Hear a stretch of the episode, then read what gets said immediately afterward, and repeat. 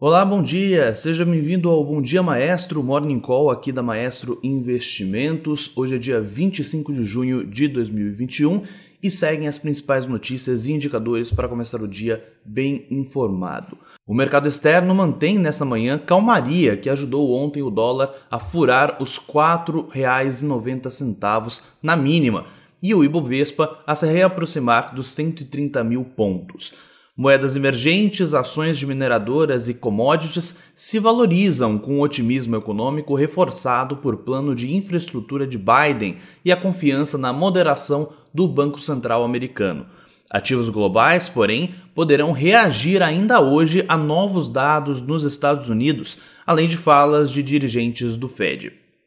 O IPCA 15 deve mostrar aceleração e será um teste para os juros futuros, que caíram ontem com o corte de projeção do IPCA para 2023 no relatório trimestral de inflação divulgado ontem. O mercado de juros ainda monitora a nova fala do Campus Neto por volta do fechamento do mercado. O CMN fixa a meta de inflação em 3% para 2024 e o Ministério da Economia diz que a medida reduz incertezas. Vamos agora para os índices de mercado, agora pela manhã. Tóquio fechou em alta de 0,66%, Hong Kong também fechou em alta de 1,40% e Xangai também fechou em alta de 1,15%. Londres, neste momento, está em alta de 0,15%, Paris, neste momento, está em queda de 0,10% e Frankfurt também em queda de 0,14%. Lá nos Estados Unidos, todos os futuros estão em alta.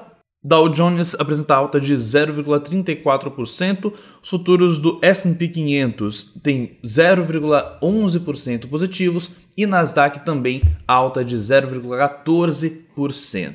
Na agenda de hoje, às 9 horas da manhã, é, vai ser divulgado o IPCA 15 aqui no Brasil e lá nos Estados Unidos, às 9h30 da manhã, serão divulgados os dados de renda e gasto pessoal em maio.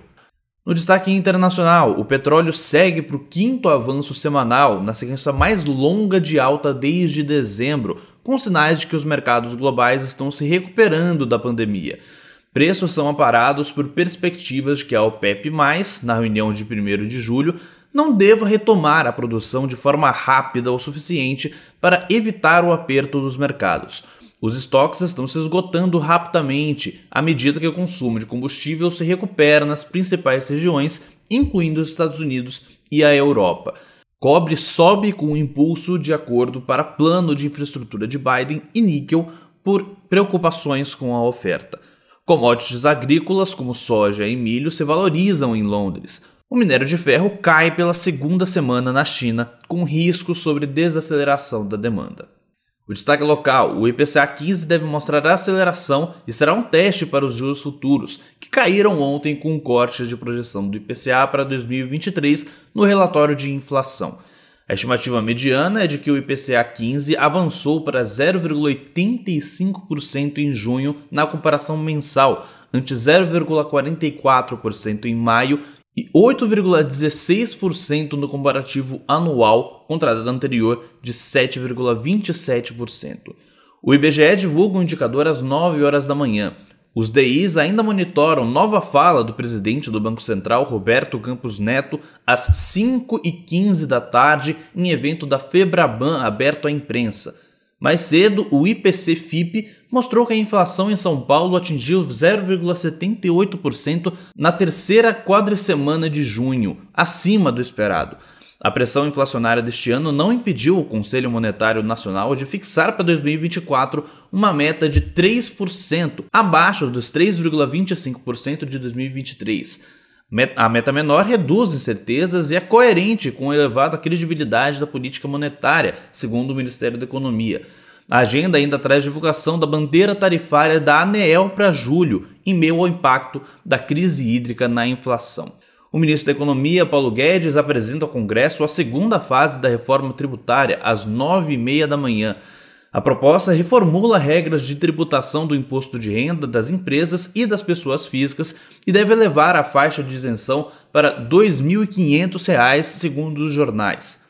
A expectativa do Palácio do Planalto é de que a reforma tributária, em formato fadiado, seja aprovada até dezembro, já que dificilmente as propostas serão votadas em 2022 por ser um ano eleitoral, segundo a CNN Brasil. O ministro participa ainda de audiência pública virtual na comissão da Covid-19 às 11 da manhã. O pedido de destaque feito pelo ministro Dias Toffoli suspendeu o julgamento da autonomia do Banco Central no STF, que será retomado agora no plenário físico, segundo o valor. O caso está empatado em 1 a 1. E o destaque de empresas, em destaque entre os frigoríficos, a Marfrig retomou parcialmente os embarques de carne bovina a partir das operações da Argentina, segundo afirmou a companhia em nota nesta quinta-feira, após uma suspensão temporária do governo para baixar os preços locais. As vendas externas da concorrente Minerva, maior exportadora de carnes da América do Sul, também foram retomadas na Argentina, após um acordo com o governo, disse a Reuters uma fonte com conhecimento sobre o assunto na condição de anonimato.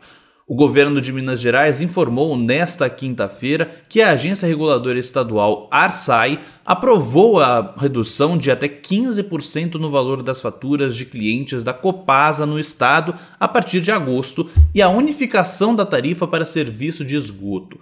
O governo mineiro afirmou que, em média, os consumidores de água e esgoto da Copasa terão redução de 1,52% na conta, segundo o comunicado enviado à imprensa após reunião extraordinária do colegiado da agência. O Carrefour Brasil informou que concluiu a conversão de todas as 29 lojas adquiridas na rede atacadista Macro, desembolsando aí 1,96 bilhão de reais no negócio que ainda inclui 13 postos de combustível. A companhia afirmou que as lojas foram convertidas para sua bandeira de atacarejo, o Atacadão, e que 28 das 29 foram inauguradas em 1 de junho, antes do esperado. Por isso, elevou as projeções de sinergias advindas do negócio.